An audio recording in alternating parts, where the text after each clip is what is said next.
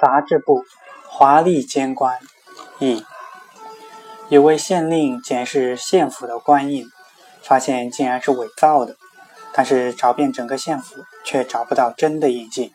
虽然经严厉的侦讯，立足也坚不吐实，县令只好婉言劝说说：“我知道一定是你盗取了印信，现在只要你告诉我真的印信藏在哪里。”我绝不将治你罪。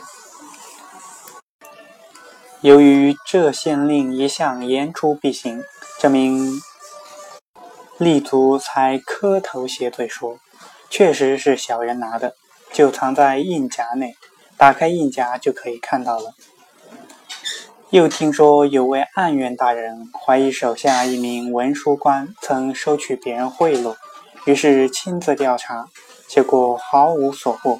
只好罢手，不再追究。原来这位案院大人只搜查文书官的身体行李，至于放在案桌上的串铃、马鞭及一顶大帽子，都没有仔细检查。而汇款就在帽子中，贪官的奸诈真是无所不至啊！